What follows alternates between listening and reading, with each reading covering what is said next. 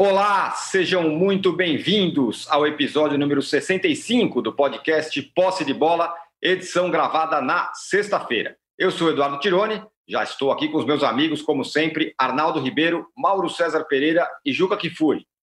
O Flamengo só empatou com o Bragantino e perdeu a chance de virar líder do brasileiro, já que o Galo do São Paulo não havia passado pelo Fluminense quarta-feira. Faltou força nos bastidores para o Fly evitar essa maratona maluca de jogos em, em seguida. Nesse bloco também vamos falar do, do Inter, do Cudê, que segue valente, hein, brigando pelas primeiras posições. No segundo bloco, o entre e sai de treinadores. Filipão vai para o Cruzeiro, Luxemburgo cai no Palmeiras, o Mancini estreia no Corinthians e já ganha três pontos suados. E o Vasco importa o português Ricardo Sapinto. Quem será que está no caminho mais correto nas, nas suas escolhas? E já que estamos falando de treinadores, o duelo mais esperado da semana rolou pela Copa do Brasil entre Fernando Diniz e Rogério Ceni, São Paulo e Fortaleza. Será o tema do nosso terceiro bloco. Um recado importante: você que assiste a gravação do podcast pelo YouTube, não deixe de se inscrever no canal do All Sport. E também não deixe de dar likes, como está pedindo o Juca aqui desde o começo do nosso podcast. E você que escuta o podcast na sua plataforma predileta, também não deixe de seguir o Posse de Bola. Bom dia, boa tarde, boa noite, senhores. É, que chance de perder o Flamengo, hein, Juca? Esse empate você acha que está na conta do quê? Do cansaço, desatenção, Bragantino que jogou tudo que podia? O que, que você acha? Não, bom dia, boa tarde, boa noite. Na verdade, é o desgaste, né? Desgaste físico e desgaste mental. Um time que toma um gol aos 13 segundos do segundo tempo, como o Flamengo tomou ontem, é porque está meio desorientado, está meio com jet lag. Né? É, deixou o Bragantino dar saída e disse: ah, peraí, vamos esperar um pouquinho, ver o que vai acontecer. Quando eles viram, o Claudinho estava fazendo um golaço, fazendo embaixadinha dentro da área. Eu diria para você que é tal história: haja sangue frio. Ontem, durante o jogo, eu pensava, eu não tiraria o Pedro, tá 0 a 0 ah, eu poria já o Gerson e o Bruno Henrique. Bom, mas eu não sei como é que estão as condições físicas deles. O que que o departamento médico do Flamengo está informando ao treinador? Ó, o Pedro, se jogar mais de 45 minutos, corre o risco de estourar. Bom, aí você tira ele no intervalo mesmo. Você imagina que você resolve o jogo no primeiro tempo e tira ele no intervalo. Olha, o Bruno Henrique não aguenta jogar mais de meia hora. Você segura até poder botar. Bom, e tem um jogo domingo contra o Corinthians, né? que é, digamos, um jogo maior. Então, é, tenho mais motivos para preservar meus jogadores. Veja, o Bragantino ontem nem sequer estava com o Arthur, que é o seu melhor jogador. Né? É, era um jogo aparentemente mais tranquilo do que o jogo contra o Goiás. E não foi e acabou não sendo. Né? É, embora o Flamengo, de novo, tenha jogado o suficiente para ganhar. Né? É, não ganhou, deixou dois pontos, fazem falta, mas acho que está na conta de todo mundo, porque eu sei, tem além do mais, né. Ah, o Jorge Jesus dizia que você descansa quinta e sexta, sábado você joga. É verdade. Então, é possível você supor que o Jorge Jesus não poupasse. Só que o Jorge Jesus não pegou um calendário igual esse que o Domenech pegou. Né? Porque o Jorge Jesus não pegou pós eh, paralisação da pandemia. E o Domenech pegou. Né? Eh, não pegou um time com, sei lá, 18, 19, 20 jogadores que tiveram Covid. Tudo isso colabora para que essas coisas aconteçam. Né? Agora, objetivamente, foi um tropeço. Perdeu dois pontos, que não poderia perder. Né? Tem um jogo domingo aqui, em São Paulo, com uma vantagem para o Flamengo. Vai jogar num gramado bom. Porque também você percebe, basta olhar o correr da bola, o gramado do Maracanã, está um horror, né? E eu a gente já viu o Gabigol se ferrar por causa disso. E ontem o Everton Ribeiro teve uma, uma lesão de joelho também por pisar em falso. Né? É, você falou de falta de força política da direção do Flamengo. O que mais me preocupa é botar um elenco desse para jogar naquele gramado que o Flamengo está jogando. E o Maracanã está sob os cuidados do Flamengo, né? É. Ô, Mauro, é, o, o, a diretoria do Flamengo era tipo o super-homem, foi lá em Brasília, é MP, é o protocolo da Covid, é com a gente mesmo, deixa comigo e tal. Agora, nessa atuação que ela deveria ter feito, ou poderia ter feito, parece que não, não funcionou muito, né? Não atuou dessa forma para falar, cara, não dá para ficar jogando todo dia e todo mundo está descansando, ou não está jogando como eu. Né? Você achou que, que faltou força política do Flamengo? É, há quem diga que foi um acordo, né? Que o Flamengo concordou com esse calendário. Se foi de fato isso, não sei se essa informação procede, uma pessoa até me falou sobre isso ontem, é, seria mais bizarro ainda. De uma forma ou de outra, é, não tem o menor sentido o Flamengo fazer um jogo atrasado em semanas de data FIFA e São Paulo, Palmeiras, Grêmio, Atlético, que tem jogos atrasados, não fizeram. Então, por que o São Paulo jogou terça e quinta, o Grêmio jogou terça e quinta, o Atlético jogou terça e quinta, o Palmeiras não jogou terça e quinta? Só o Flamengo jogou terça e quinta, justamente na semana em que ele não tinha quatro jogadores convocados para as seleções do, do Brasil, do Chile e do Uruguai. Qual a lógica disso? Por que não em outra semana? Por que não todo mundo junto? Ó, vamos se ferrar todo mundo ao mesmo tempo aqui. O Palmeiras tem jogo atrasado pela final do Paulista. Né? O Grêmio pelo final do Gaúcho, o Atlético pela final do Mineiro, o São Paulo não foi pela final, mas tem jogo atrasado também. Quer dizer, por quê? Então, todo mundo vai. Essa semana aqui vamos acertar esse negócio. Todo mundo vai se ferrar. Vai jogar terça, vai jogar quinta, que se dane. Todo mundo na data FIFA, todo mundo fora. O Flamengo aceitou. Aí a culpa é do técnico. Aliás, um colega aqui, o Luiz Fernando, ele colocou agora uma informação um pouco interessante. O Flamengo fez cinco jogos em dez dias. 13 pontos. O Atlético fez cinco jogos em 25 dias. É. 13 pontos. Será que é culpa do São Paulo? Ou é culpa do Domenech também? Assim, a má vontade com o catalão não se trata de não poder criticar. É, sempre vai ter um cretino que vai tentar, ah, não pode, tá passando pano, pode criticar. Não, a questão é ser justo. A má vontade com ele, ela é evidente. É, é, inversamente proporcional à boa vontade que havia com, com alguns técnicos aí até, até outro dia, e que há com o Felipão, que foi contratado agora no Cruzeiro, parece que ele vai chegar depois de um trabalho maravilhoso. Foi demitido do Palmeiras há mais ou menos um ano, um ano e pouco, depois de tomar uma tamancada lá do Jorge Jesus. E essa história de, ah, o Jesus falava isso, falava aquilo, Jesus não teve Covid, os jogadores não tiveram Covid, o João de Deus, que é auxiliar dele, não teve Covid, não existia Covid no ano passado, não teve jogo terça e quinta, então, esse papinho de, ah, ele falava que descansava quinta e sexta, jogava domingo, não, não tem nem como descansar quinta e sexta. Jogou terça, jogou quinta, jogou no sábado, joga no domingo. Quer dizer, é, é, assim, é, é zombar da inteligência alheia defender esse tipo de, de ideia. Se quiser fazer críticas e tudo, todo mundo pode fazer, mas as críticas têm que ser minimamente honestas. Não dá para você desconectar uma semana dessa. Ah, mas se o Ramon jogasse. As pessoas falam do Ramon, que é um jovem promissor lateral esquerdo, como se fosse Marcelo do Real Madrid no auge. Não, se o Ramon jogasse, né, o Flamengo ganharia de 5 a 1 do Red Bull Bragantino, porque ele ia fazer quatro jogadas espetaculares, ele vai ter uns dois gols e ia servir ali o Lincoln debaixo da trave, o Bruno Henrique. Falei, vamos com calma, não é assim. Ah, se o Lázaro entrasse, o Lázaro não, o Lázaro é o Pelé na Copa de 58. Se o Lázaro joga, quer dizer, torcedor de futebol tem que ser um pouquinho mais razoável, né? Não é assim, são garotos, né? É, é, alguns garotos entraram bem no time contra o Palmeiras e outros jogos. Ah, por que, que escala o Léo Pereira? Fez um bom jogo contra o Vasco. Ontem ele não jogou bem, mas acho que ontem o ponto fraco do Tuller, inclusive, que para mim é o mais fraco hoje dos zagueiros que o Domenech tem à disposição. E jogou porque tem que estar tá revisando os caras.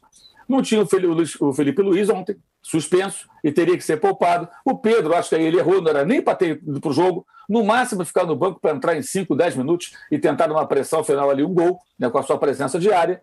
Né? O Gerson e o Bruno Henrique não jogariam, entraram o Gerson são uns 40 e tantos, né? o Bruno Henrique entrou mais cedo, mas numa situação de emergência, estavam ali só para uma emergência, não tem jeito, não tem como. É, é, é, é uma tolice acreditar que um time jogando quatro vezes em oito dias, jogando dez vezes em 28 dias, que são exatas quatro semanas, vai ter um rendimento atlético compatível com o que se espera, né? sem contar as mexidas obrigatórias.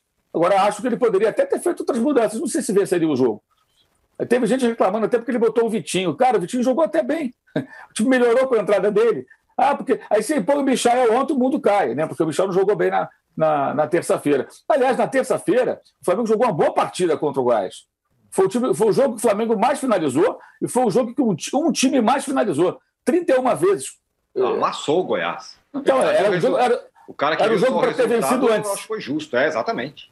Não era um jogo para vencer no final ali com o um gol no último minuto. Era um jogo para ter vencido antes, mas o Tadeu fez grandes defesas, sabe, perdeu o gol, mas jogou bem terça-feira. E já estava bem desfalcado, bem mexido. Mas jogou uma partida muito boa. Uma das razões, da minha visão, é que, apesar de jogar mal, você tinha o Michael muito aberto de um lado, o Bruno Henrique bem aberto do outro, o time funcionou melhor, abria a defesa do Goiás e entrar. Foram 22 finalizações de dentro da área. 22, 31 no total, 10 defesas do goleiro. Porra, peraí, esse time jogou mal? Não, o time jogou bem, mas falhou nas finalizações. O Barrono ontem não jogou bem, porque o Red Bull é melhor que o Goiás, não é um time para ficar ali na zona de rebaixamento, né? ainda mais ontem sem o Alejandro e sem o Arthur com os dois, especialmente o Arthur, a tendência é esse time jogar mais futebol. É um time organizado, joga com a bola no pé, sabe sair jogando. O gol não foi uma casualidade, é um time que é treinado para isso desde o tempo do, do, do, Felipe Conceição, o Tigrão, que era o técnico do começo do Campeonato Brasileiro. Né? Então, é um empate que tá, tem que estar tá na conta. É, é muito difícil o Flamengo vencer quatro jogos jogando dia sim, dia não, como aconteceu. Agora, a má vontade que havia com Jesus, até ele enfiar a má vontade goela abaixo do, do, do, pessoal da xenofobia ou da reserva de mercado, ou os amigos dos técnicos brasileiros, entre outros, né? é, é a mesma coisa. Jesus também tinha essa dificuldade. Agora, já que gostam tanto de comparar com o português, é bom lembrar que nessa altura, né, ontem falou-se muito sobre isso. Não, Jesus é sobre liderança nessa mesma rodada, vencendo o Ceará e superando o time que era treinado pelo São Paulo, que era o Santos, chegando aos mesmos 33 pontos que o Flamengo chegará se vencer o Red Bull Bragantino. Falou-se muito sobre isso ontem.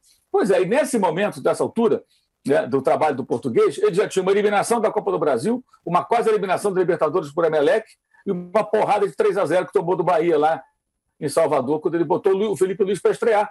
E ficou perdido ali o Felipe Luiz, o Arthur deitou rolou, o mesmo Arthur que agora está no Red Bull Bragantino.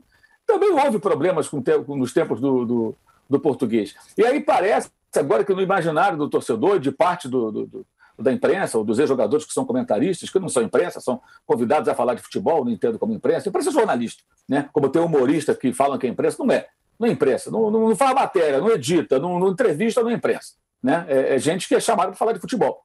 Ponto. Eu vejo dessa maneira. Enfim, mas é, é, aí vem todo esse, esse discurso, não, porque o, o Jesus, com Jesus, o Jesus foi eliminado da, da, da, Liga dos Campeões agora, contratou um monte de jogador Benfica, e foi eliminado pelo Paok, gente. O Jesus também perde. Se faltassem alguns segundos ali, minutos ali, ele seria vice-campeão da Libertadores. O trabalho dele foi excepcional, mas não existe o técnico imbatível. O Guardiola toma porrada, o, o, o Klopp tomou de sete, né? o Guardiola tomou goleada de cinco. É, o Mourinho, que, porra, agora virou estrela de série, tudo, aliás, é bem divertida. É, pô, o Mourinho já tomou tanto cacetada, já, já foi demitido. Então, assim, é, é impressionante ser a má vontade, e acho que o pior, é, é, a distorção da realidade. Aí incomoda bastante. Alguém pegar os fatos, colocar no liquidificador, espremer para provar uma, provar uma tese que é um deboche com a inteligência alheia. Né? E a má vontade é muito grande. É muito grande. Agora, se as pessoas acham o time de futebol consegue. Ah, por que, que o Pedro saiu? O Pedro nem era para entrar, meu irmão. Se tem uma coisa para você criticar hoje, uma das razões, na minha visão, criticar o treinador catalão, Domenico Torrente, é ter colocado o Pedro. Aliás, pega um caso do Arrascaeta. Se machucou na seleção do Uruguai. Foi pancada? Não. Sabe o que foi? Lesão muscular. Alguém acha que o desgaste do Arrascaeta foi só do Uruguai? Não. Começou no Flamengo. Jogou várias partidas seguidas e foi estourar lá. O que a gente pode imaginar e não afirmar é se o cara está no clube, quando percebe lá que tem aqueles exames, aqueles testes que tem uma possibilidade de uma lesão muscular, o que, que o clube faz? Muitas vezes quando o clube é, é, é, estruturado e tem gente prevenida. Ele preserva o jogador, tira de um jogo, muda o ritmo de treinamento para não estourar o músculo. Né? Na seleção, pode ser que ninguém se preocupe com isso, porque o pessoal da seleção pensa: vamos usar o jogador agora, a gente precisa do resultado. Como é que ele vai voltar para o clube não é problema nosso. Pode ser, mas foi num treino que ele se machucou. Então, eu imagino, como leigo, que se ele teve uma lesão muscular treinando pelo Uruguai, isso já foi o quê? Uma consequência de uma sequência de jogos pelo Flamengo, que foi estourar na seleção do Uruguai, poder ter treinado no Ninho do Urubu e ter se machucado do mesmo jeito. Né? Então, é, é, é, ou não importante você administrar os jogadores? É óbvio que é, gente. Isso é evidente. E a questão do gramado é outra que pode ir na conta também dessa diretoria do Flamengo. Aliás, caducou a medida provisória. Tanto barulho por nada, MP, Bolsonaro, vamos lá e tal, pá, faz e acontece, Flá TV, vamos para Flá TV, não precisamos de televisão, depois vai para o SBT, não quer brigar, fala com Não pegaram a cota do Campeonato Carioca, não arrecadaram nem de longe que poderiam ter arrecadado com o Campeonato Estadual, para se vendesse para a televisão, o Flamengo deixou de ganhar dinheiro, fizeram esse barulho todo, desgastaram a imagem do clube pela maneira como agiram, né? e agora aceitaram aí, calmamente, porque ninguém, não vi ninguém falando nada, um calendário que sacrificou mais ainda o elenco enquanto os rivais do Flamengo não tiveram essa sequência de jogos. Isso não é aqui uma justificativa antes que algum bobão pense isso. Eu não estou aqui para justificar nada. Não sou dirigente do Flamengo. Eu sou jornalista e, por acaso, sou Flamengo. A questão é o seguinte: essa diretoria pisa muito na bola em algumas situações e tem, às vezes, uma postura muito eu sou mais eu. E nessa aí foram mal. Tanto que os adversários do Flamengo, como eu citei aqui, têm jogos atrasados e ninguém pegou essa semana pesada. Aí a culpa é do, do catalão? Ah, vamos parar com isso, né? Muito bem. Sendo que, é... a, sendo que a medida provisória caducou. Isso, é. exatamente, é. caducou. caducou. é, pois é, o Mauro falou essa história do, do vai entrar o Lázaro, vai entrar não sei quem, como se esses caras fossem resolver. Eu coloco isso na, na conta daquele. Não, não, traz o Galhardo. Como que se o Galhardo falasse, ah, você quer que eu me contratar? Claro, eu estou indo hoje, né? Como se fosse assim, né? Se liga para o Galhardo lá, vai, vai dirigir qualquer trilho, qualquer time. O cara, o cara fala como se o Galhardo dirigisse, sei lá, o Platense, é, sabe? É isso, isso. É, o, cara, o cara dirigiu talvez o melhor time da América hoje. Não, ele está treinando um time pequeno na Argentina, é, nunca ganhou nada, traz ele para cá. Não, né? faz assim. Queremos o Galhardo, como se fosse. Agora você imagina, você imagina, o Tirone, se amanhã alguém lá na Argentina um torcedor, um jornalista, ou alguém de, ligado de alguma maneira a um clube como o River ou como o Boca, por exemplo, ficar nos dois gigantes argentinos, falasse assim: vai lá no Brasil, pega lá o técnico do time tal. O que, que vão dizer? Ah, é que absurdo, ah, esses argentinos tá são arrogantes, é. acham que vem aqui, levam nosso, nosso técnico, que negócio é esse e tal. Né? Ah, vai lá, pega lá um técnico de qualquer time grande do Brasil, vai lá e pega lá. Não, não, não é assim que funciona. O cara entra no River Plate, meu irmão. Pô, aí eu vou discordar. Aí eu vou discordar do Mauro frontalmente. Porque... É, foi. Ah, vem aqui pega o Vanderlei Luxemburgo, foi técnico do Real Madrid. Vê se não pega. É isso. Pega. É. Ou Quando falaram dele no Boca há pouco tempo atrás? Ah, não, foi o Felipão no Boca. Felipão, Felipão, Felipão, foi o Felipão. Felipão de bigode. É, também dando mesmo, né?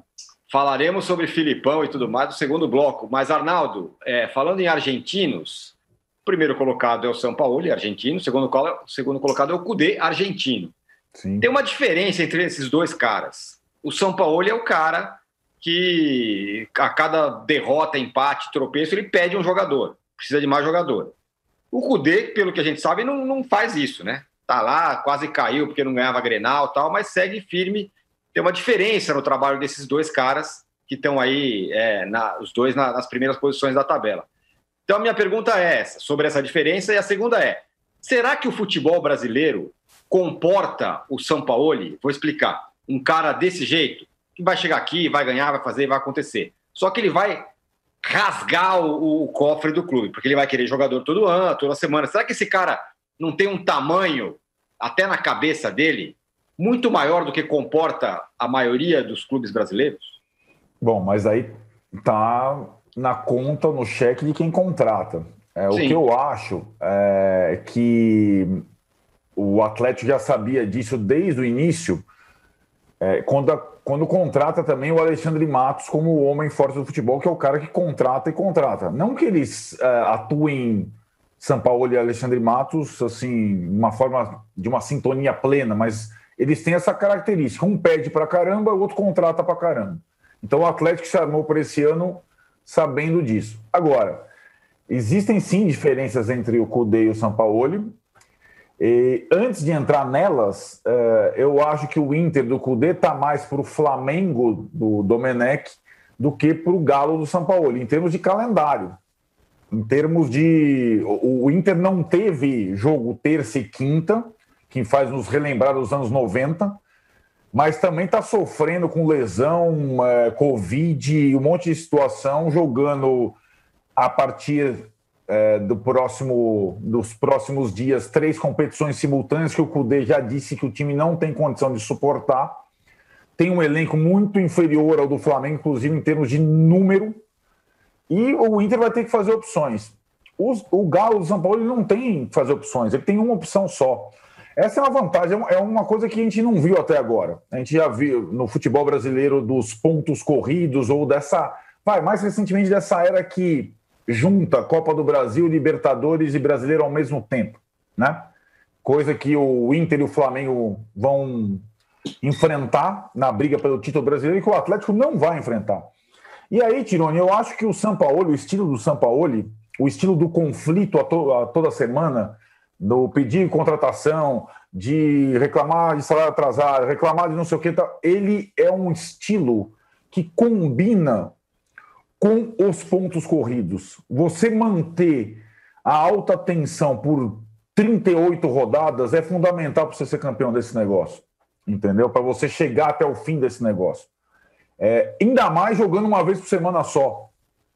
Porque se o Flamengo e o Inter jogam demais, o Galo joga de menos. E o time que joga de menos, com trinta e tantos jogadores, uma vez só por semana, precisa ter, precisa ter algum fogo. Senão, não mantém a toada. Acho ainda que esse empate tríplice é, ele tem duas conotações, esse empate na liderança do Campeonato Brasileiro a confirmação da hegemonia dos técnicos estrangeiros, que já está, digamos, anunciada desde o ano passado, está claro, está escancarada essa, essa, essa, esse predomínio. E a segunda coisa é que um desses times, um dos candidatos ao título, só tem uma frente. Isso pode ser decisivo, desequilibrante, e mesmo que seja o pior dos times, e que não é, eu acho que o elenco do Atlético está entre o do Flamengo e o do Inter e que possa tropeçar de vez em quando o Atlético perdeu o seu 100% de aproveitamento no Mineirão. A gente vem falando aqui, é, programa atrás de programa, o Flamengo talvez tenha passado pela pior fase agora do, da maratona completa, dos casos de Covid e tudo mais, mas o Galo não vai passar por isso. A gente sabe que o Galo não vai passar por isso e o Galo tem é, o confronto com o Flamengo dia 7 de novembro na sua casa, para tentar de novo dar uma descolada enquanto o Flamengo vai se engalfinhar com a Libertadores, com a Copa do Brasil contra o Atlético Paranaense, um monte de coisa pela frente. Então, eu, eu ainda acho que não exatamente pelo, pela qualidade do time, mas pelo calendário e pelas circunstâncias, o Atlético é o maior favorito a ganhar o campeonato, que ele não vence desde 71.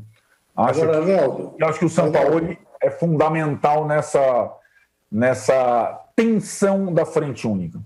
Mas o que o âncora, o que o âncora quer saber com a inteligência que o caracteriza, com a vivacidade que o mantém como o âncora mais cotado hoje em dia na imprensa brasileira, é, e, e, não, tá, não tem sido fácil administrar a carreira do âncora, porque os convites pululam.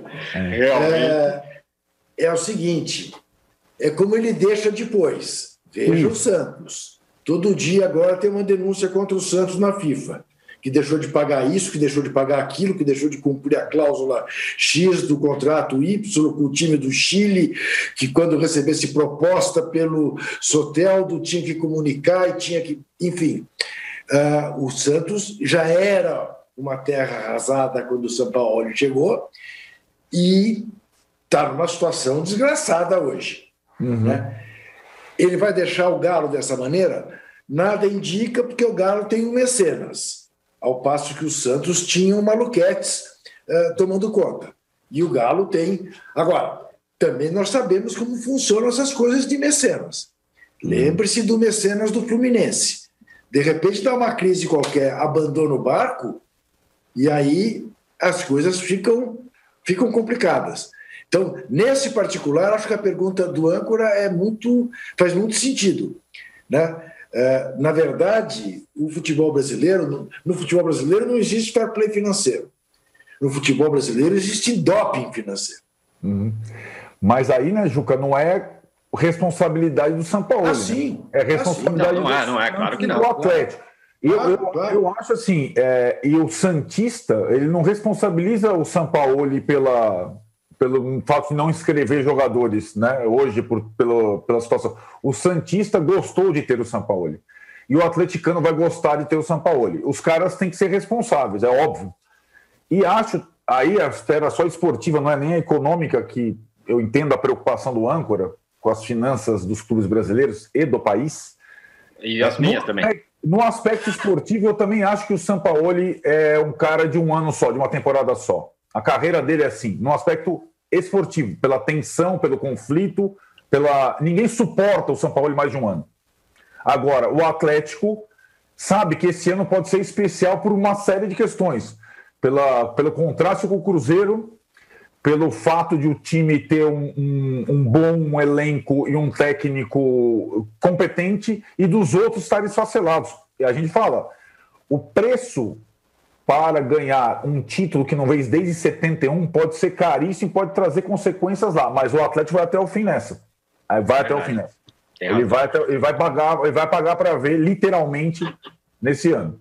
Vocês aqui elogiaram a minha pergunta sobre o Galo e tudo mais, mas o fato é que eu estou sendo massacrado aqui no nosso chat porque o nosso nível de likes está baixíssimo. Então, né? vamos. Por isso que o Juca está pedindo likes aqui e é por isso que a gente vai voltar em 30 segundos para tentar atingir a meta de 2 mil likes. Não é? Oi? Eu queria só fazer uma ressalva, um ponto claro. importante. Manda. Acabei de receber uma mensagem aqui. Ontem hum. vi um lance é, de um pênalti contra o Red Bull Bragantino, de um braço aberto na área. E o Paulo César Oliveira, que comentava o jogo na transmissão, falou que não foi pênalti. O Anderson Daronco nem chamou o árbitro para verificar no monitor, não recomendou nada. Acabou o jogo ontem, a gente começou a fazer o linha de passe na ESPN e recebeu uma mensagem de um instrutor, instrutor de arbitragem dos cursos da CBF, ele manda para mim assim, espontaneamente ele me escreveu, ele falou, Mauro, muito pênalti. Eu nem gosto muito dessa expressão, mas ele falou, muito pênalti. Aí agora eu recebo uma outra mensagem de uma outra pessoa, que aliás vocês conhecem bem, dizendo o seguinte: pênalti, Mauro, não disputou a bola, jogou o corpo no caminho e o braço aberto. É unânime no meio. Quer dizer, os caras não têm padrão nenhum. Não tem padrão nenhum. É, é, é, uma hora é, uma hora não é, abre o braço, tá de costa, tá de frente. Porra, tem que definir esse negócio, meu irmão. Como é que é esse negócio? É pênalti, não é pênalti? Porque amanhã está arriscado acontecer a mesma coisa no jogo do Flamengo e darem um pênalti. Aí vai ter o camarada, ah, viu, daquela vez lá não deram, agora deram. Aí tem o VAR Mengo. se for para o São Paulo, é o VAR São Paulo, para o Corinthians é o VAR Corinthians, para o Galo vai ser o VAR Galo. Isso está insuportável. E aí a arbitragem tem responsabilidade pela falta de padrão, cada um fala uma coisa. Eu vou agora mandar mensagem, inclusive, para o Garciba perguntando, Garciba, como é que é esse negócio aqui, afinal? Eles têm que definir esse negócio, cada é de um jeito. Mauro, é insuportável, porque assim, não tem padrão, aí você favorece o quê? A teoria da conspiração, aí esse blá blá blá. A gente já vive num país maluco, terça-feira, terça-feira, teve um gol do lado do Goiás, Teve um cara que é jornalista que escreveu o seguinte na rede social: o rapaz é jornalista. Não, o braço do jogador do Flamengo dava condição. Nós já estamos lidando com um bando de incompetentes e analfabetos do futebol. Inclusive, gente que trabalha e que acha que o braço dá condição. O braço não conta, gente, para impedimento. Então, o cara, como ele quer dizer que um determinado clube é beneficiado, ou outro é prejudicado, o cara também distorce, torce a regra. Aí você tem os árbitros que confundem mais ainda o torcedor então, até o torcedor bem intencionado, que não está afim de sacanear, não está afim de torcer, que quer só entender, não consegue entender. Então, isso é um serviço. Por que, que não é pênalti e o outro acha que é? Isso não pode ser discutido. Isso tem que ser mais objetivo. Não dá para um cara que está fazendo um jogo, é, esse mesmo jogo, esse mesmo lance, se acontecer amanhã, digamos, amanhã tem São Paulo e Grêmio, acontece a mesma coisa em qualquer uma das duas áreas. Se não for o PC Oliveira comentando a arbitragem, for o Sandro Beirarritio, o Salvo Espínola, ou a Nadine Bastos, são lá os, os colegas lá que fazem esse trabalho lá na, na, no Sport TV é, e, no, e no Premier, de repente vai falar uma coisa diferente, porque cada um pensa de um jeito. E se não for o Daronco do VAR, for um outro cara, ele vai chamar o campeoníssimo para olhar o monitor e está arriscado a marcar o pênalti. Então, isso não pode ser assim. Isso está assim, tá muito ridículo. Para mim, mim, mim, aquilo não é pênalti, nem aqui nem na China, só que 95% dos lances iguais àquele tem sido dado como pênalti. Portanto, foi pênalti. Fala. Aproveita, aproveita, Maurão, manda, pergunta para o Gaciba, onde se, tem que ser mais objetivo, se nem o impedimento é objetivo, sendo que a CBF acabou de reconhecer que o gol do São Paulo, impedimento contra o Luciano, foi erroneamente anulado, então se nem o impedimento é objetivo, quanto mais a interpretação de bola na mão no pênalti. Sim. Aproveita e pergunta também o último lance São Paulo e Fortaleza, que nem teve VAR. Tipo, era o lance do bola na mão no último lance do jogo e passou. Foi a mesma coisa. Por isso mesmo. Ali eu acho que é outra coisa. Dois jogadores expulsos de um time, Ah, é, é, né? É, é, é, o que, é, o que é, é o que é sempre, é o que foi sempre. E é, assim sempre. Exato, exato. Sempre foi assim. O juiz não ia, não ia. O juiz não ia, o juiz não ia putz, tadinho dos caras, eu não vou dar o pênalti na última bola. E assim é o futebol. O âncora, Senhores, o âncora está aflito para fazer o intervalo. Eu tô. Agora que tem Filipão, você pode. Isso. Mas, ô Mauro, mas, só mais uma perguntinha para ele, faz favor. Como vai a senhora mãe dele? Muito obrigado. Boa.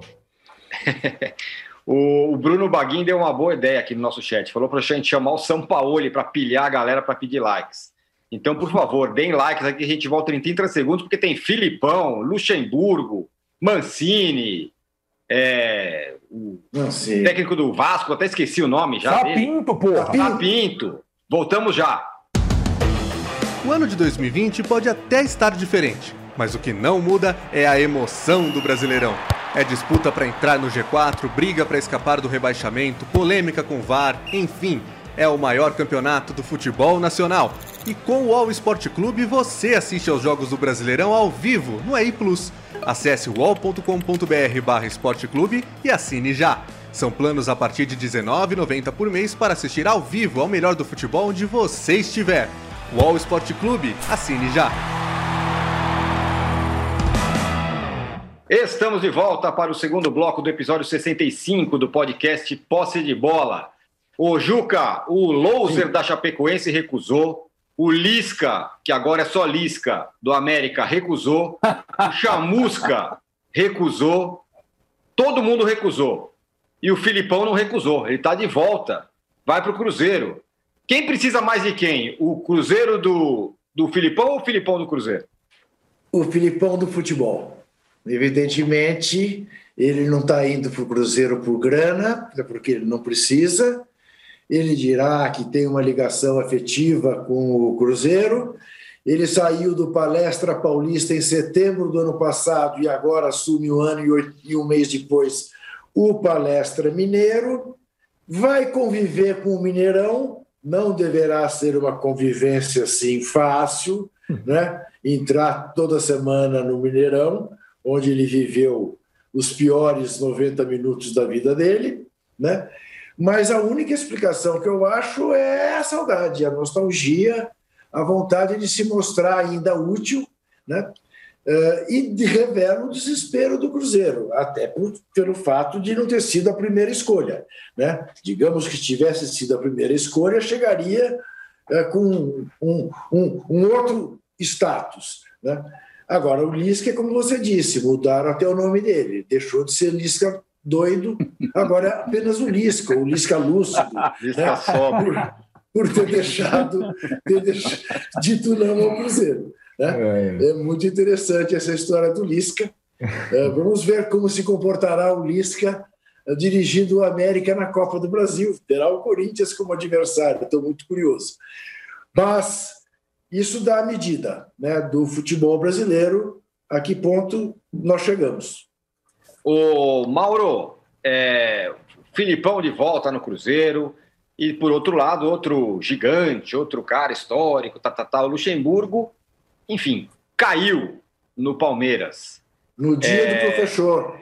No dia do professor. caiu no Palmeiras. É, e agora o Palmeiras, como eu falei, né, tá aí procurando o treinador e tal.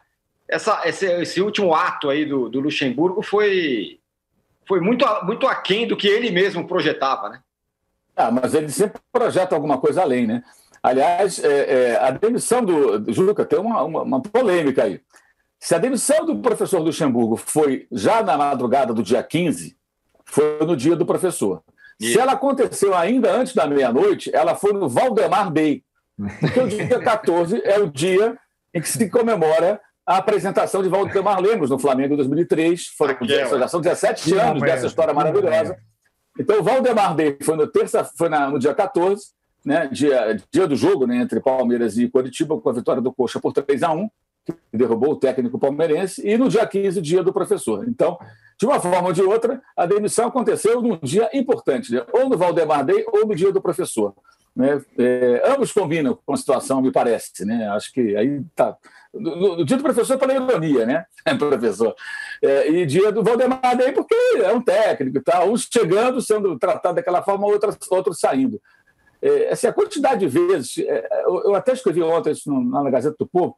O, o, o, peguei um texto que o, até foi o Fred Soares, colega da imprensa do Rio, que me passou, um texto de 2013, 2013 do Mário Magalhães, né, no UOL, quando ele escrevia seu blog ainda no UOL, e o Mário fez o seguinte título, do, depois da demissão do, do, Luxemburgo pelo Grêmio, após a eliminação da Libertadores pelo Independente de Santa Fé, né? naquela rodada que vários brasileiros caíram e tal. O Isso. título do texto do Mário foi o seguinte: Quem será o próximo otário a apostar em Luxemburgo? Isso foi há mais de sete anos. Aí olha e fala, cara, sete anos. Pois é, e depois disso, aí eu fui buscar aqui a, a ficha, né? Ele, no mesmo ano, foi para o Fluminense, foi demitido, foram duas demissões no intervalo de 135 dias. Aí ele foi para o Flamengo em 2014, foi, aí foi eliminado da Copa do Brasil, aquele vexame 4x1 para o Atlético, estava 3x0 o Flamengo no placar agregado, uma derrota histórica, uma vitória histórica do Galo, né, no confronto entre os dois. Foi até 2015, aí caiu depois de, de, de empatar com o esporte, perder para o Havaí e para o São Paulo. É, aí, logo depois estava no Cruzeiro, durou 90 dias, 10 derrotas, demitido do Cruzeiro.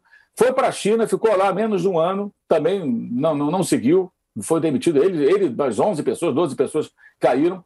Aí foi para o Esporte Recife. No Esporte Recife, ele foi é, demitido depois de perder para o Júnior Barranquilha nas quartas de final da Copa Sul-Americana em casa por 2 a 0. Ele nem foi para o jogo de volta na Colômbia. Né? Já viajaram com o Daniel Paulista como técnico interino. E aí ele ficou 559 dias fora do mercado até o Vasco trazê-lo de volta em 2019, quando era um time mediano, campanha mediana, tudo mediano, futebol mediano e tal. Aí o Palmeiras foi o contrator. Então, olha toda essa, essa. A pergunta do Mário vale até hoje, né? Ela continua atual. Quem vai ser o próximo a contratar o Luxemburgo? Alguém vai contratar mais cedo ou mais tarde. Mas você olha que vê esse tempo todo o que, que ele fez de relevante, de realmente importante. É, é, é impressionante. E eu ah, acho que o caso do Felipão, eu acho que não é muito diferente, embora tenha sido campeão em 2018, essa tentativa do Cruzeiro é uma tentativa de quem não sabe para que lado correr.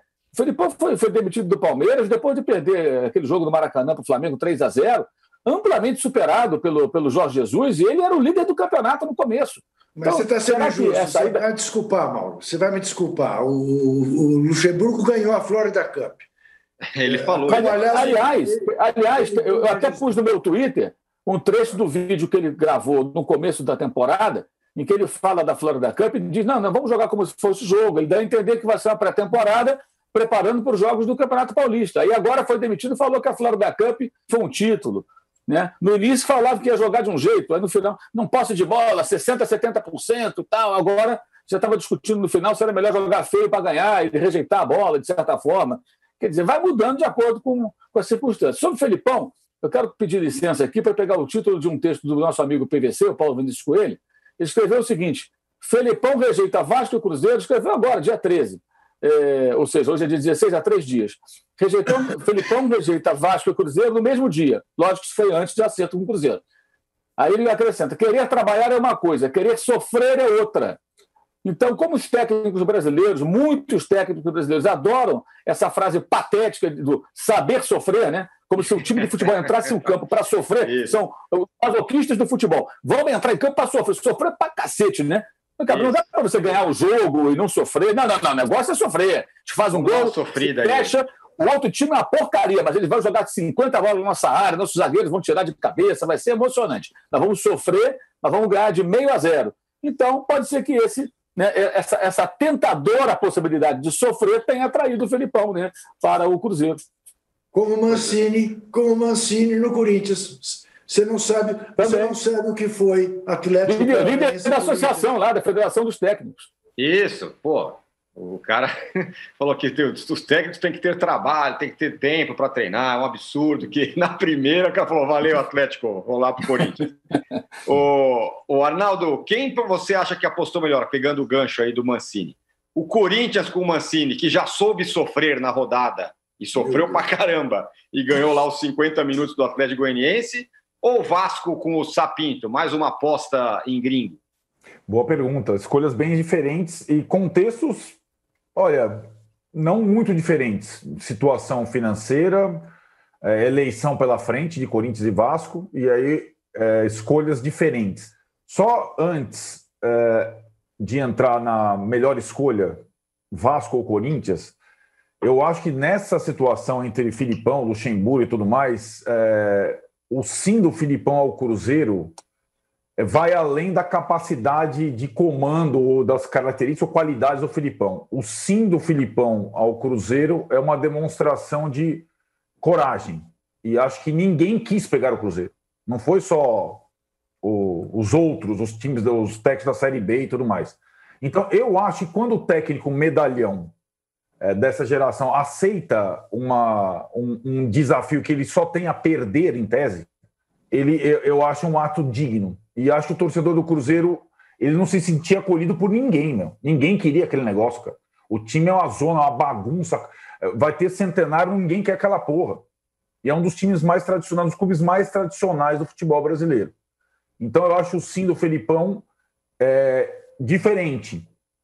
Não, é, aí não está. Ah, o Cruzeiro quer grande voo, é, quer grandes voos, quer rebuscar o seu tipo de jogo. Não. O Cruzeiro quer alguém que o aceite, que o embale. Né? Que o embale não, não no sentido de sair ganhando todos os jogos, que o conforte. E aí eu achei é, surpreendente e achei digno. É, um técnico que não teria é, mais o que o que fazer fora. Porque tem técnico que só aceita o, o, filé mignon, né? Depois de um certo tempo. E o Filipão vai pegar talvez o trabalho mais difícil da carreira dele desde que ele se projetou como treinador de futebol, sem bigode, né? Até mudou o visual para. Eu acho que o Vasco, se eu fosse dirigente do Vasco ou do Corinthians, por tudo que a gente falou desde o começo do posse de bola de hoje, por tudo que está se mostrando no futebol brasileiro, pelas opções ou falta de, eu, sem dúvida, eu apostaria num técnico estrangeiro, sem dúvida. Acho que o Vasco, o, o, o Ricardo Sapinto, é, que foi jogador da nossa época, Tirone, nossa época, já, os caras já são Sim. treinadores, já meio. Né, é isso. Foi um ótimo atacante e tudo mais, fazia gol temperamental, caramba, quatro tem alguns bons trabalhos, poucos bons trabalhos, mas é interessante, vai fazer bem, vai. Desde que tenha um mínimo de, de tempo. Porque é como o Mauro falou do Domenech, o, o, o pessoal do Sul com o Cudê em relação ao Grenal, o, o, técnico estrangeiro, ainda mais o europeu, ele vai necessitar um pouco de tempo. É, é. O tempo que não tem para treinar, por exemplo. Né? É só de conhecer mesmo, é jogar. O calendário atual não permite, mas eu acho essa questão do Vasco, essa aposta, ela é uma aposta a médio prazo. A aposta do Mancini é uma aposta para apagar o incêndio, já, já apagou o, o, o, foco de incêndio no primeiro jogo, ganhando três pontos, sabe-se lá como, mas ganhou. A impressão que se tem é que o Coelho já. O, o Coelho perdeu para o Ceará com um a mais tomando gol no final do jogo. O Mancini, ao contrário, com um a menos Tá, é, são coisas, são detalhes do futebol. Eu, eu, entendo a aposta emergencial do Corinthians, mas ela não é assim. O Corinthians não ia cair para a segunda divisão, cara. É, tem, não ia cair. Oh, o Juca se espantou. E dava para. Não é, não é ficar com o coelho, não. Era apostar, por exemplo, num estrangeiro, coisa que o presidente do Corinthians, encerrando seu mandato, disse que é, é, jamais faria. Talvez pela, pela, pela, dis, pela distância que ele, André Santos, tem do futebol atual? Não, estrangeiro... não, não, não, Arnaldo, não, porque um cara que chama André Souza e Silva jamais Isso. traria um técnico estrangeiro.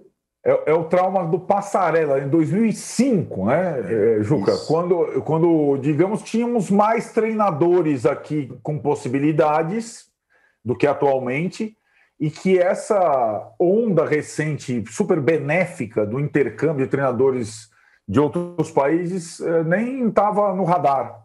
Assim isso. como o Palmeiras teria que postar no estrangeiro. O Mauro escreveu isso, eu também escrevi sobre isso. É, o, o, o, Palmeiras tem uma dívida com o treinador estrangeiro desde 2014, quando deu um bico na, no fundilho do Gareca, que hoje faz um bom trabalho na seleção peruana, sendo que o Gareca não tinha nem campo para treinar, nem estádio, mandava jogo em Araraquara, nem jogador. E o Palmeiras sentiu uma coisa lá, trouxe um estrangeiro e nunca mais preferiu sempre os nomes mais conhecidos, os históricos, como Filipão e Luxemburgo. O Palmeiras tem que buscar o técnico estrangeiro. Tem condição, tem dinheiro, tem prazo para. É óbvio que tem. Se o Vasco conseguiu e foi buscar um técnico estrangeiro, o Palmeiras também. E o Corinthians também deveria. E todo mundo deveria buscar um técnico estrangeiro se você não puder contratar, sei lá, o Rogério Ceni que ser ter no próximo bloco. Não tem, outro, não tem outra opção no futebol brasileiro. Pouquíssimas. Eu acho, que o, eu acho que o Fluminense está em boas mãos com o Odair. O São Paulo é discutível sempre. É, e é discutível mais porque tem o Rogério Ceni no Fortaleza. O resto, meu velho, não, se tem a possibilidade de você contratar um, contratar um técnico estrangeiro, ouse, arrisque, que a chance de dar certo e melhorar é muito maior. Então eu acho que o Vasco fez muito mais do que o Corinthians, que apostou na coisa mais trivial do mundo, no homem mais trivial do mundo no mercado de técnicos brasileiro. Agora, é, só para fechar esse bloco aqui, a gente vai para o terceiro bloco já. Só um comentário aqui. É, é incrível, né? Se alguém aqui foi. É, além disso, isso é incrível também, Juca. A gente está sabendo sofrer hoje aqui, porque o nosso nível de likes está baixíssimo. Estamos sofrendo com poucos likes, queremos mais.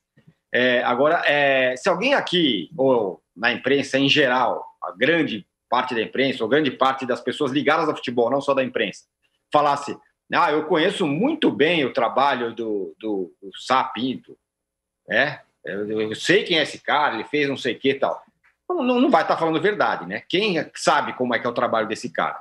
Só que é. aí tem um detalhe, aí é, a torcida e todo mundo acha bom que esse cara venha para cá, porque sabe que daqui, da galera daqui, não vai tirar nada. Então é melhor pegar um desconhecido, um cara que ninguém sabe direito quem que é, para treinar um clube aqui, do que pegar esses outros que a gente sabe que o que vão entregar. É, isso é incrível, uhum. né? Uhum. Eu, eu, eu sei, acompanho a carreira dele, aliás, como de diversos treinadores portugueses. E aí, e aí? Eu sei bem, se você quiser fazer uma entrevista em perguntas as mais diversas sobre Sapinto, você lhe dizer. Tem inclusive um bacalhau a Sapinto de melhor qualidade. Exatamente. Pode seguir. Exatamente. Ele, ele, pode ser bom, pode ser excelente, mas alguém vai dizer que ah, eu conheço, porque ele joga ali sempre no 4 do. Todo mundo, na verdade, na hora que esse cara apareceu, ligou para os seus contatos é, em Portugal e falou: Meu, como que é esse cara aí? Fala aí, estou mentindo. Então, mas é incrível, né? Eles se prefere hoje um cara que ninguém sabe direito o que é, e espero que seja bom, seja legal tal, do que esses brasileiros, uhum. que esse sim a gente sabe o que, o que pode entregar, é, né? Impressionante. Sei que esse está feliz feito um pinto no lixo. Vamos Exatamente, vamos. exatamente. é... Mas aí é uma possibilidade, né? Isso, exatamente. É, é, é, é, uma possibilidade. É uma possibilidade. Exatamente. É, é, é, um tiro no escuro que pelo menos você pode acertar alguma coisa. O outro é um, é um tiro no nada, né? no vazio. É... Bom, senhores, fechamos aqui o nosso segundo bloco. No terceiro bloco falaremos do confronto da semana, falaremos de likes também, como o Juca está pedindo aqui. Se a gente chegar, se a gente não chegar nos 4 mil likes, eu vou, vou terminar essa, esse episódio sabendo sofrer. Então a gente volta em 30 segundos para falar do confronto Diniz e Senes, Fortaleza e São Paulo, São Paulo e Fortaleza. Voltamos já. Baixo Clero é o podcast de política do UOL. Toda semana eu, Carla Bigato, converso com os comentaristas Maria Carolina Trevisan e Diogo Schelp sobre temas que dominam a pauta política brasileira. Você pode ouvir o Baixo Clero e outros programas do UOL em uol.com.br barra podcasts no YouTube e também nas principais plataformas de distribuição de podcasts. Estamos de volta para o terceiro bloco do episódio 65 do podcast Posse de Bola e vamos falar um pouco do confronto da semana: Diniz versus Ceni, Fortaleza versus São Paulo, São Paulo versus Fortaleza pela Copa do Brasil. O Arnaldo, você disse que Fortaleza e São Paulo foi 3 a 3 no placar mas no confronto dos treinadores foi 3 a 1 para o Ceni. Explica aí. É, eu acho que é, primeiro que o time que o Diniz tem em mãos é muito diferente do time que o Rogério Ceni tem em mãos, né? E acho que o Rogério nesses confrontos contra os, os times é, mais fortes do país, ele tem mostrado suas qualidades assim ao extremo. E o tipo de time de esquema, de estratégia que ele montou para o Fortaleza para enfrentar o São Paulo, desta vez com a fome de ganhar do São Paulo inédita até então. Ele havia perdido três partidas para o São Paulo e meio anestesiado ainda, né? Com público no Castelão, com público no Pacaembu, com volta ao Morumbi. Não, dessa vez Tironi ele foi, olha, desde a tal entrevista no Bem Amigos, ele foi dando as pistas que ele iria para jantar. E ele foi para jantar, desde a escalação, meticulosamente armada para anular os principais pontos do São Paulo, ao, a estratégia e ao, ao viver o jogo. É, eu, eu acho que o Rogério tem uma das principais qualidades, saber preparar o time do Fortaleza para cada adversário, para cada circunstância e saber reagir rapidamente ao que o jogo vai é, te é, apresentando. E foi um jogo maluco, sobretudo no segundo tempo, assim como foi um jogo diferente o Fortaleza contra o Galo do São Paulo lá no Castelão, quando o Rogério Ceni perdeu um jogador precocemente expulso. Essa vez ele perdeu o goleiro precocemente expulso e ele foi reagindo, sabendo reagir é, de uma forma muito interessante. Eu acho que os pontos dele como treinador de futebol, que já estavam no alto, depois desse confronto, primeira partida, é verdade, eles já subiram ainda mais. E acho que é, o Fortaleza, por pouco, não ganha a partida com dois jogadores a menos.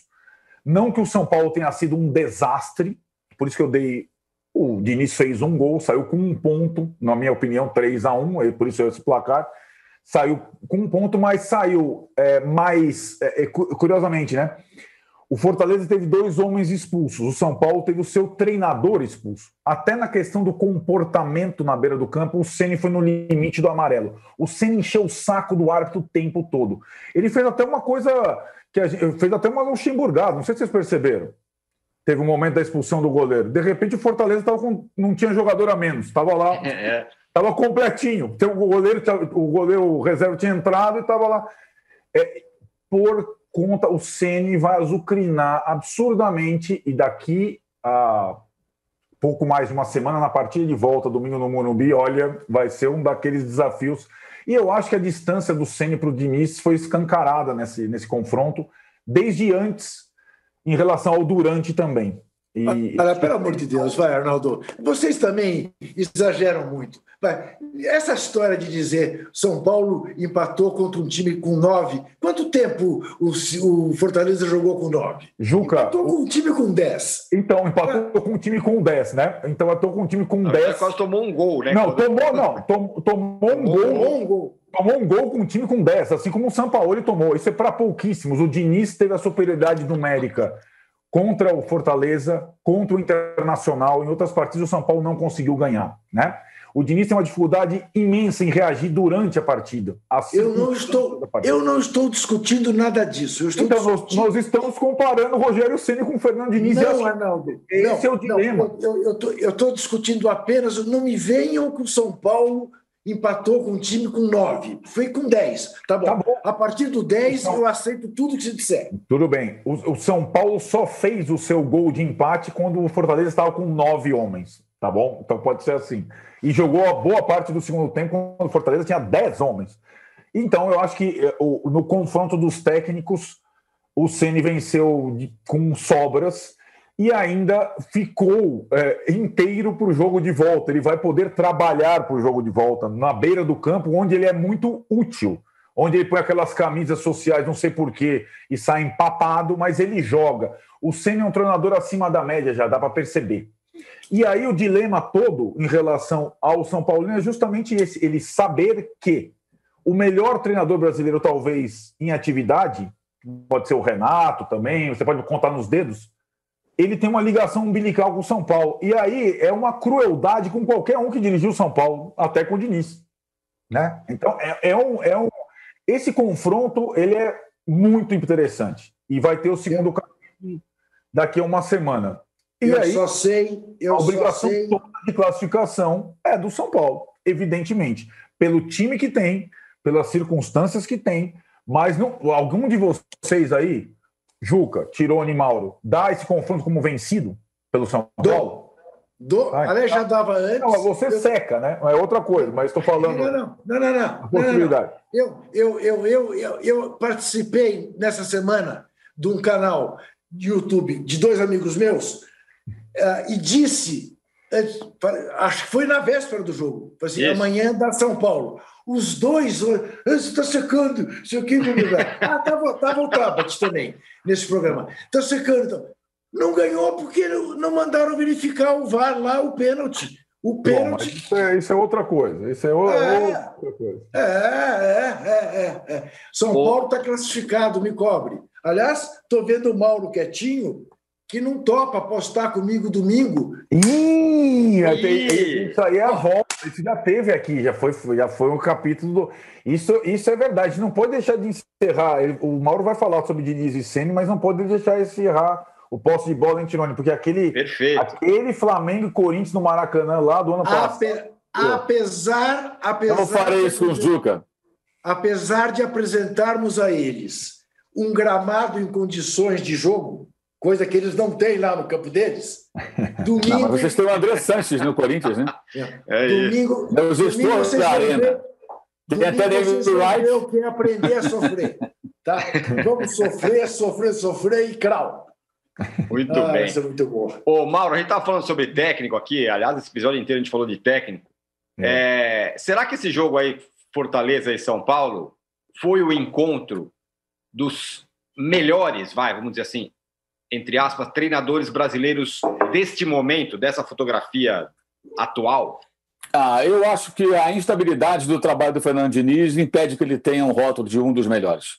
Uhum. Ele tem momentos e momentos. É, é, Para ele ser rotulado um dos melhores, é, ele tem que ser mais regular.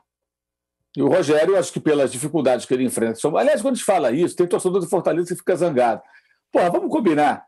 É óbvio que o São Paulo tem um elenco mais caro, mais qualificado tecnicamente, que o Fortaleza tem um elenco mais modesto, tecnicamente inferior, que o Rogério trabalha com dificuldades maiores. Ele mesmo fala sobre isso, e é pura verdade, até de logística, que viaja toda hora lá de Fortaleza para o sul do país, porque a maioria dos times da Série A se concentra nessa região do país mais a, a, a, de Goiás para baixo, né? de Minas para baixo.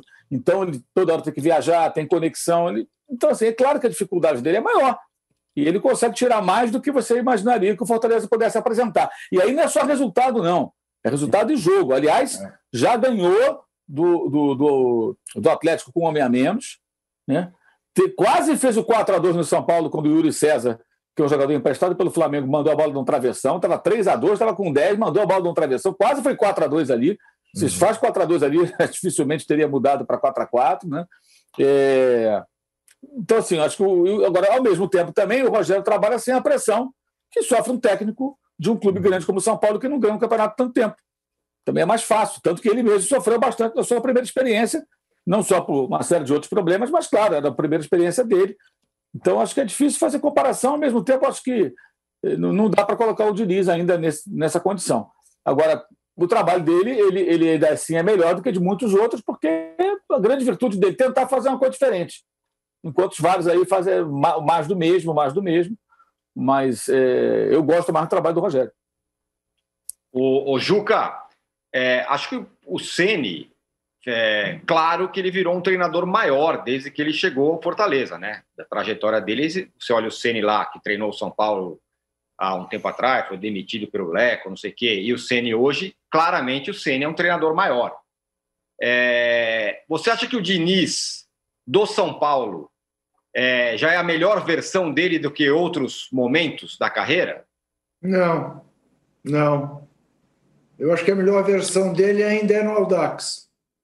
Então, mas ele não pode ficar também é, achando que o resto da vida dele, o momento dele vai ser no Audax, né? Não, ele não pode, nem eu nem você, mas eu ainda acho que o melhor momento dele é no Audax.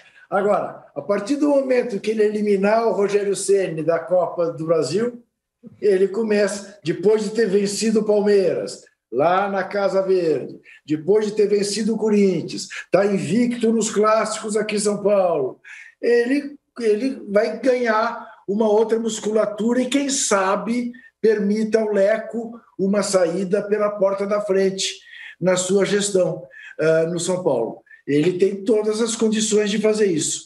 Agora, eu só peço a Deus, embora não acredite, em nome da saúde mental de um amigo que eu tenho que mora ali pela região de Atibaia, ah. que o Palmeiras não contrate o Rogério Ceni. Ah, aí não pode, não dá, não dá. Porque não. aí eu acho que nós vamos ter problemas graves de sanidade mental na região de Atibaia, internações e tudo mais. Eu só peço que o Palmeiras abandone essa ideia de trazer Rogério Ceni. O problema maior é para o amigo que mora na região de Pinheiros, viu? Que atende pelo nome de âncora, mas tudo bem. Eu, a questão é a seguinte: é curioso, né, que o Rogério é, tenha sido, mesmo que de uma forma meio folclórica, falado pelo presidente do Corinthians e sim pensado pelo presidente do Palmeiras. Dá a ideia, porque assim, como jogador, era a distância maior entre seres humanos, é, é maior do que o Renato no Inter, ou, proporcional. Agora, o Renato não é considerado para ser técnico do Inter. O Rogério já é considerado, literalmente, já é considerado para ser um dia técnico do Corinthians ou do Palmeiras. E sobre o que o Juca falou, eu concordo com ele. O, o desafio, o confronto é tão importante para o Diniz que se ele elimina o Rogério, ele ganha pelo menos um mês, né? Porque a Copa do Brasil, a próxima fase, era disputada até o final de novembro, e aí já tem eleição em dezembro. Ele eliminando o Rogério, na prática, ele finaliza a temporada como técnico do São Paulo. Se ele não eliminar o Rogério, se ele for eliminado pelo Rogério no domingo, à noite, no Morumbi, toda aquela discussão se sai ou não, se vai, vai voltar, mas vai voltar com, vai voltar com um caminhão. Não não, não exatamente aqui no pós de bola, mas sobretudo entre os São Paulinos. Né? É, é essa, esse jogo tem um peso gigantesco para o Fernando Diniz. Estamos entre três São Paulinos aqui. Estamos, nós três, e o, o, Mauro também tem uma quedinha, que eu sei. O Mauro tem, tem mas tem, não, é, não é fervoroso como Tem, nós. tem, tem sim, tem sim. Tem? Tem. Muito bem, a questão, assim, é, passa a ser assim, como vai ser o desenrolar desse jogo, né? Se São Paulo chegar no Morumbi e tomar uma cacetada de 3 a 0 é uma coisa. Se ah, perder que... ali nos pênaltis, sabe lá como. Mas como vocês são cagões, Deus me outra. Vixe, ah, é, rapaz. É Deus. Ah, o, âncora é gato. O, o, o, torcedor São Paulino, eu acho que ele tá. O que, que, que preocupa, só para finalizar, rápido para vocês, o que, que preocupa mais o torcedor São Paulino? O é, que, que seria pior para o torcedor São Paulo? Ser eliminado pelo Fortaleza ou ver o Ceni no Palmeiras? Ver o Ceni ah, no, Palmeiras. no Palmeiras. Eu também acho.